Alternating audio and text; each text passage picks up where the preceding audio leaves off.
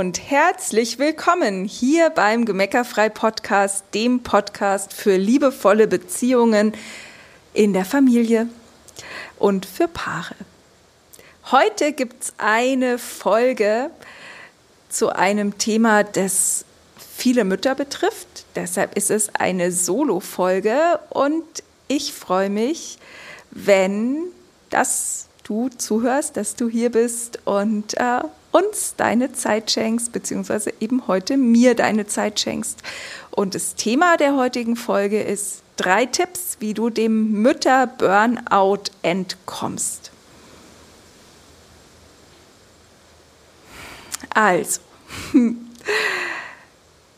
die Folge ist entstanden, weil wir viele Rückmeldungen bekommen, Nachrichten bekommen von euch, dass ihr das ja schon irgendwie alles total cool ist, was wir da so erzählen, aber euer Alltag eben anders aussieht. Von kranken Kindern über Stress an welcher Stelle auch immer, dass es einfach so anstrengend ist und gleichzeitig so, na, das dann bei uns immer so leicht aussieht und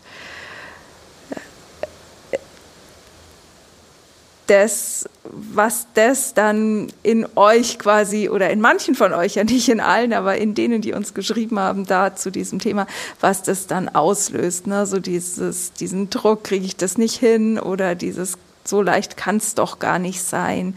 Ähm, also dieses Kuddelmuddel, das dadurch entsteht. Und deshalb will ich einfach mal ein ähm, bisschen was mit dir teilen. Wie entsteht Mütter-Burnout? Also wie, wie kommt man überhaupt in diesen Teufelskreis, dass man das Gefühl hat, man kann gar nicht mehr?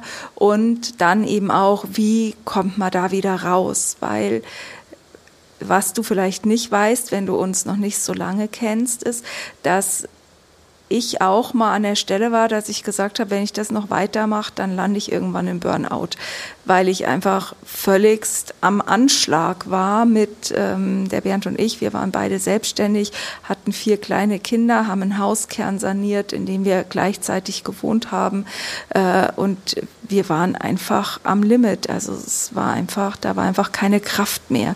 Und äh, heute ist es ganz anders. Und es ist nicht nur anders, weil unsere Kinder älter sind, sondern weil wir einfach unser Leben verändert haben. Und hier kommen mal ähm, eben die ersten Schritte, die du gehen kannst, wenn du jetzt gerade in der Situation bist, dass dir eigentlich alles zu viel ist.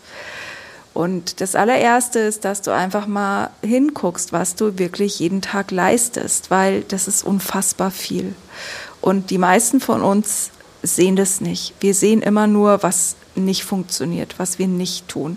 Ne? Und wenn du kleine Kinder hast, dann kommst du wahrscheinlich nicht mal alleine aufs Klo, du kommst nicht allein unter die Dusche und schon gar nicht allein ins Bett. Und irgendwie ist jeder Tag immer viel kürzer als die ganzen To-Dos. Ich erinnere mich an so eine Situation, als ich, ähm, als die Anja klein war, also Felix und Anja klein waren, ähm, da habe ich mal gesaugt und habe mich so gefreut, dass sie mich nicht gestört haben, sondern im Garten gespielt haben, während ich gesaugt habe. Und als ich dann nach ihnen geguckt habe, war mir auch klar, warum sie mich nicht gestört haben, weil sie haben die ganzen Blümchen, die ich am Vormittag mit ihnen zusammen eingepflanzt hatte, fein säuberlich wieder ausgepflanzt und die ganze Erde im ganzen Eingangsbereich verteilt. Ähm, und das ist das, was du sicher auch kennst, das Mama-Sein an der Stelle oft einfach Sisyphus-Arbeit ist, weil du fängst an einer Stelle an und bist noch nicht fertig, da ist schon die nächste Katastrophe passiert oder ähm, du kannst halt direkt wieder von vorne anfangen. Also kannst dich erstmal dafür anerkennen, was du da den ganzen Tag leistest. Und es wird auch nicht unbedingt, also es, ne, unsere Erfahrung ist, es ist, wird auch nicht leichter oder weniger anstrengend, wenn die Kinder größer werden. Also falls du jetzt zuhörst und größere Kinder hast, darfst du eben auch ganz entspannt damit sein, wenn du dich trotzdem erschöpft fühlst, weil wir haben die Erfahrung gemacht, dass sich die Anforderungen einfach verändern. Also bei kleinen Kindern ist es mehr körperlich anstrengend, bei größeren Kindern wird es mehr psychisch anstrengend, weil es halt immer wieder darum geht zu entscheiden, wo kann ich die Verantwortung dem Kind schon übertragen, wo äh, geht's noch nicht, wo muss ich einen Rahmen stecken ähm, na, und die ganzen schlaflosen Nächte, die man hat, wenn die Kids das erste Mal unterwegs sind. Ähm, all diese wenn, wenn in der Schule Dinge sind, wenn vielleicht Mobbing ein Thema ist, also wenn, wenn all, wenn die Kids Liebeskummer haben, ja, all diese Themen, die fordern uns ja auch heraus. Vor allen Dingen deshalb, weil jeden Tag was Neues dazu kommt, weil das ja lauter Sachen sind, von denen wir, gerade wenn wir es das erste Mal erleben, noch überhaupt keine Ahnung haben, wie das geht. Also wir müssen quasi in Time ständig neue Dinge lernen und das fühlt sich manchmal einfach super anstrengend an. So, sind wir also an dem Punkt, dass Mama sein und falls jetzt Papas zuhören, natürlich auch Papa sein, ist einfach, das kann einfach ganz schön kräftezehrend sein. Ne? Das ist einfach, das ist einfach richtig, ein richtig cooler Job, den du leistest und das darf Energie kosten. Und das Wichtige ist nur, dass du anfängst, dir selber anzuerkennen, was du jeden Tag wuppst und leistest. Und wenn das nur ist, dass du die Brotzeitdose aus dem Schulranzen holst, obwohl du schon hundertmal gesagt hast, die Kinder sollen das selber machen. Wenn du zum wiederholten Mal Schuhe im Treppenhaus einfach ins Schuhregal stellst, weil es dir gerade so anstrengend ist, wieder zu sagen, bitte räum die Schuhe weg. Wenn du aber doch wieder sagst, bitte räum die Schuhe weg und das 20 Mal gebetsmühlenartig wiederholst, wiederholst, ähm, weil du das Gefühl hast, du findest kein Gehör. Na, all das sind Dinge, die du leistest. All das sind die kleinen Momente, in denen du für deine Kinder da bist und wo du einfach, ja, wo ähm, Mama sein eben herausfordernd ist, anstrengend ist. Und das darfst du einfach mal dir selber anerkennen. Mach doch mal eine Liste. Nimm, ja, nimm dir ein Blatt Papier ähm, und schreib mal auf, was sind diese ganzen 150.000 Kleinigkeiten, die du jeden Tag leistest. Und für jedes klopfst du dir selber auf die Schulter und anerkennst dich dafür. So, und dann sagst du jetzt vielleicht, naja, wenn ich nur Mama wäre, wäre es ja simpel, aber ich bin ja schließlich auch noch Ehefrau, Angestellte, Selbstständige, Unternehmerin, Tochter, Freundin, whatever, also all die anderen Rollen, die auch noch Aufmerksamkeit und Energie und Einsatz erfordern. Und in der Kombination kommt bei vielen von uns dann der zweite ähm, ein zweiter Aspekt dazu, nämlich da kommt der innere Sklaventreiber zum Einsatz oder der kommt uns in die Quere. Und weil statt dass wir mal fünfe gerade sein lassen und einfach anerkennen, dass wir unser Bestes geben, selbst wenn wir nur die Hälfte von dem schaffen, was wir glauben tun zu müssen, dann lassen wir uns von unserem inneren, also wir lassen uns stattdessen, statt eben anzuerkennen, dass wir unser Bestes geben, lassen wir uns von unserem inneren Perfektionisten antreiben. Ne, diese innere Stimme, die dir sagt, wie sauber die Küche sein sollte, die dir sagt, was du, wie perfekt und pflichtbewusst du das im Job erledigen müsstest, die äh, einfach den Anspruch hat, dass die Kids äh, gesundes Frühstück in der Brotzeitdose haben, dass die wenig Medienzeit konsumieren, dass die äh, selbstgebackene Geburtstagstorten bekommen. All diese Dinge, wo du dich selbst unter Druck setzt, was du glaubst, alles wie leisten zu müssen, was du alles besser machen müsstest, als du es gerade tust. Und der Perfektionist ist dafür bekannt, dass der einfach immer das halb leere Glas sieht. Ne, du kennst es, wenn du im Haushalt was machst, wenn du anfängst, das eine Zimmer aufzuräumen, ähm, dann machst du die Schublade auf, dann siehst du, dass die Schublade noch voll im Chaos ist. Und ähm, dann gibt's diese Stimme in dir, die den Anspruch hat, jetzt auch noch diese Schublade aufzuräumen. Und das muss bei dir nicht die Schublade sein, du kannst es auf andere Lebensbereiche übertragen. Aber wenn du Gefahr läufst, ähm, im Burnout zu landen, dann bin ich mir ziemlich sicher, dass du die Dinge einfach, dass es Dinge in deinem Leben gibt, die du gerne perfekt machen möchtest.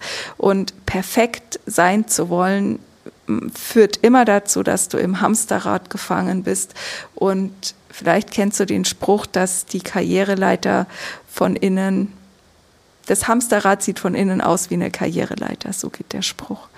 Ne? Und du machst und machst und machst und machst und kommst nie zum Punkt. Und da nutzen viele von uns eine von zwei Strategien. Und zwar entweder versuchen sie wie verrückt die Anforderungen des Perfektionisten zu erfüllen und gehen daran irgendwann zugrunde, gehen dabei kaputt. Und dann gibt es eine zweite Strategie, die folgt oft auf die erste und das ist Resignation. Aufgabe, Apathie, das Gefühl, es sowieso nicht schaffen zu können, sich abfinden damit, dass man nicht die Mama ist, die man gerne gewesen wäre, dass man es eben nicht so hinbekommt, wie man es gerne gehabt hätte. Und dann folgt aus der Apathie, folgt Selbstaufgabe, folgt Depression und der nächste Schritt ist dann Burnout. So, was kannst du jetzt tun, dass du dem entkommst. Ne? Der erste Schritt, den hatte ich schon gesagt, anerkennen viel mehr, was du jeden Tag leistest. Und jetzt der zweite Schritt, trau dich mutig zu sein. Trau dich mutig zu sein. Schau dem Perfektionisten in die Augen und erkenne, dass der nicht real ist. Unser innerer Perfektionist, dieser Antreiber, dieser, dieser Entschuldigung die Worte, aber dieser Hurensohn, der oft hinter uns steht oder mit dem, den wir der in uns steckt, der uns antreibt bis aufs Messer, der ist nicht real.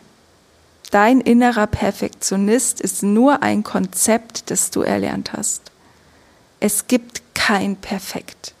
Weder kann man einen Haushalt perfekt führen, noch kann man eine perfekte Mama sein, noch kann man eine perfekte Angestellte sein, eine perfekte Unternehmerin, eine perfekte Freundin, eine perfekte Tochter. Das ist nicht möglich. Abgesehen davon, dass perfekt vergangen heißt. Ne, wenn du das aus der aus der Deutschstunde dich erinnerst, die Zeitformen, ähm, Präsens, Präteritum perfekt. Perfekt ist die zweite Vergangenheit. Etwas perfekt machen zu wollen, bedeutet etwas so machen zu wollen, wie es in der Vergangenheit mal funktioniert hat. Aber kein Mensch weiß, ob es heute noch funktioniert. Deshalb ist es ein absolut sinnfreies Konzept. Und deshalb ist es total cool, wenn du eben mutig bist und diesem Perfektionisten, dieser inneren Stimme mal gegenübertrittst und sagst, hey, also hier, ne, von mir aus streckst du den Mittelfinger aus und sagst, hey, du Perfektionist in mir, du kannst mich mal. Ne, ich lass mich nicht länger von dir gängeln. Ich bin nicht länger bereit, das Opfer meiner inneren Perfektionistenstimme zu sein. Was dir dabei helfen kann, ist, dass du dich einfach fragst, was könnte schlimmstenfalls passieren, wenn ich XY tue oder nicht tue. Also was könnte zum Beispiel schlimmstenfalls passieren, ähm, wenn ich jetzt nicht sauge? Was könnte schlimmstenfalls passieren, wenn ich mich heute krank melde? Was könnte schlimmstenfalls passieren, wenn ich die Kinder heute aus der Schule lasse, weil wir sonst nur Stress haben in der Früh? Was könnte schlimmstenfalls passieren, wenn ich meiner Freundin sage, ich kann heute nicht. Was könnte schlimmstenfalls passieren, wenn ich meine Mama um Hilfe bitte? Was könnte schlimmstenfalls passieren, wenn, und jetzt setzt du deine Themen ein, Und sobald es nicht lebensbedrohlich ist, also zum Beispiel jetzt zu sagen, was könnte schlimmstenfalls passieren, wenn ich heute nicht einkaufen gehe und wenn das einfach bedeutet, dass ihr weder was zum Abendessen hättet, aber tatsächlich nichts zum Abendessen hättet und nichts zum Frühstück hättet, dann wäre das jetzt schon ein bisschen blöd. Also dann würde ich schon empfehlen, wenigstens einkaufen zu gehen. Aber sobald es zum Beispiel darum geht, was könnte schlimmstenfalls passieren, wenn ich jetzt nicht mehr einkaufen gehe und das würde bedeuten, die Kinder Abendessen und Frühstücken Müsli, ja, what, was soll's? ne? Die werden, wenn sie Teenager sind, junge Erwachsene sind, so viel Mist essen. Und du wirst dich dann fragen, warum du dir, als die klein waren, so einen Aff gemacht hast mit gesunder Ernährung, wenn die dann als Jugendliche und junge Erwachsene irgendwas in sich reinstopfen. Also sei da einfach entspannter. Wann immer es nicht lebensbedrohlich ist, dann lass einfach fünfe gerade sein. Und deine Kids haben nichts von einem selbstgebastelten Adventskalender oder selbstgebackenen Plätzchen oder einem schick dekorierten Zuhause oder gebügelter Wäsche, wenn du dabei vor die Hunde gehst. Das Wichtigste für deine Kinder ist eine Mama, die in ihrer Kraft ist. Und jetzt kommt der dritte Tipp. Achte, fang an, viel mehr auf deine Gefühle zu achten. Fühl mal nach, wie du dich fühlst, wenn du Dinge tust. Machst du das gerne oder zwingst du dich weiterzumachen und durchzuhalten? Hast du so einen inneren Antreiber, so eine innere Stimme in dir, die, die die ganze Zeit sagt, mach weiter, das muss jetzt noch und das muss jetzt noch und das noch. Und eigentlich bist du total am Anschlag.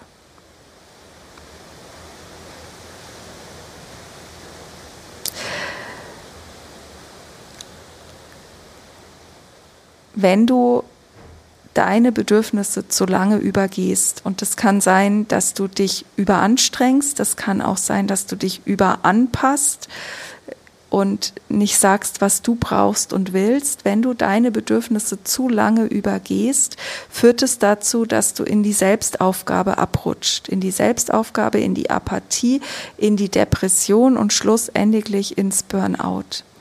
Und entweder bleibst du dann im Burnout stecken oder was stattdessen passiert ist, und das ist zum Beispiel in einer Bekannten von uns passiert, dann gibt es so eine Übersprunghandlung in den absoluten Egoismus. Und das bedeutet dann zum Beispiel, na, so haben wir das erlebt, ähm, zwar eine Frau, Mama von zwei Kindern, der Mann super erfolgreich. Sie hat sich um Haus und Kinder und Hund gekümmert und hat sich angepasst und angepasst und aufgegeben und aufgegeben. Und irgendwann von heute auf morgen war der Punkt erreicht, wo sie einfach einen Schlussstrich gezogen hat, in eine Stadt gezogen ist, ihre Kinder, ihren Mann verlassen hat, weil sie sich so lange übergangen hat, dass das ihre einzige Rettung war, ihr wieder in den Spiegel gucken zu können. Und wenn du diese Folge hörst, dann wünsche ich mir, dass du falls du da gefährdet bist, diesen Weg für dich vermeiden kannst. Und du kannst diesen Weg für dich vermeiden, indem du anfängst, deine Bedürfnisse wahrzunehmen, deine Gefühle wahrzunehmen und wichtig zu nehmen. Und nicht zu sagen, ja, ich würde ja, aber es ist ja keine Zeit, ich würde ja, aber das geht nicht, ich würde ja, aber, sondern zu sagen, doch, meine psychische Gesundheit ist wichtig. Wenn ich die ganze Zeit über mich drüber brettere, dann werde ich krank werden und äh, in die Selbstaufgabe und in die Depression abrutschen und ins Burnout und da habe ich keine Lust drauf. Aus Verantwortung für meine Kinder nehme ich die Macht zu mir zurück und gestalte mein Leben. Weil das, was da auch ganz oft drin steckt, ist, dass wir die Verantwortung abgeben. Ich kann nicht glücklich sein, weil ich habe so viel zu tun. Ich kann nicht äh, ein Hobby haben, weil ich muss mich um die Kinder kümmern. Ähm, mein Mann kann das nicht, äh, die Oma kann das nicht, ähm, nee, Babysitter geht nicht. Ne? Also wir rutschen in die in die Selbstaufgabe, in die Apathie ab und dabei entmächtigen wir uns. Also wir geben unsere Macht ab. Und in dem Moment, in dem du sagst, nee, na, von mir ist auch wirklich auf den Tisch haust und sagst, nee, ich nehme jetzt die Verantwortung für meine psychische Gesundheit zu mir zurück, aus Liebe zu meinen Kindern, fange ich an, mich wichtig zu nehmen. Na, und find raus, was macht dir Freude. Nimm dich wichtig. Hol dir Unterstützung. Bezieh deinen Partner mit ein. Das bedeutet auch, hier den Perfektionisten wieder schaukeln zu schicken, weil natürlich wird er die Dinge anders machen als du.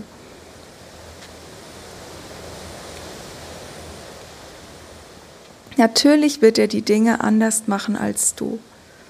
Aber wenn du dich wichtig nimmst, wenn du die Verantwortung für dich wieder übernimmst, wenn du für dich entscheidest, dass du nicht zu den Mamas gehören wirst, die im Burnout landen, sondern dass du anfängst, deine Freude zu finden, deinem guten Gefühl zu folgen und auf dich zu achten, dann machst du damit deinen Kindern das größte Geschenk. Und am Ende entkommst du dadurch nicht nur dem Burnout, sondern du beginnst vielleicht sogar herauszufinden, was du noch vom Leben willst, wo deine Freude versteckt ist und befreist sie wieder. Weil ganz ehrlich, unsere Kinder wünschen sich nicht, dass wir zu erschöpften Maschinen werden. Unsere Kinder wünschen sich, dass wir unser Leben leben. Und je weniger wir unser Leben leben, je weniger wir mit unserem positiven, guten Gefühl verbunden sind, je weniger wir unsere Freude leben, umso mehr komische Verhaltensweisen entwickeln sie, um uns aufmerksam zu machen, dass wir uns selbst gerade verloren haben. Das heißt, je besser du für dich sorgst, umso entspannter werden deine Kinder sein. Also, ich wünsche dir, dass du, egal wie anstrengend es gerade für dich sein mag, einen Weg findest, wie du wieder shiftest hin zu deiner Freude, wie du anerkennen kannst, was du leistest, wie du den Mut findest, es anzugehen, es zu verändern, wie du den Mut findest, den Perfektionisten, Perfektionisten schaukeln zu schicken und wie du einfach, ja, dein Gefühl, dein gutes Gefühl als Wegweiser für dich entdeckst. Und freue mich, wenn dir die Folge geholfen hat, freue mich über deinen Kommentar dazu und wünsche dir das Allerbeste. Tschüss!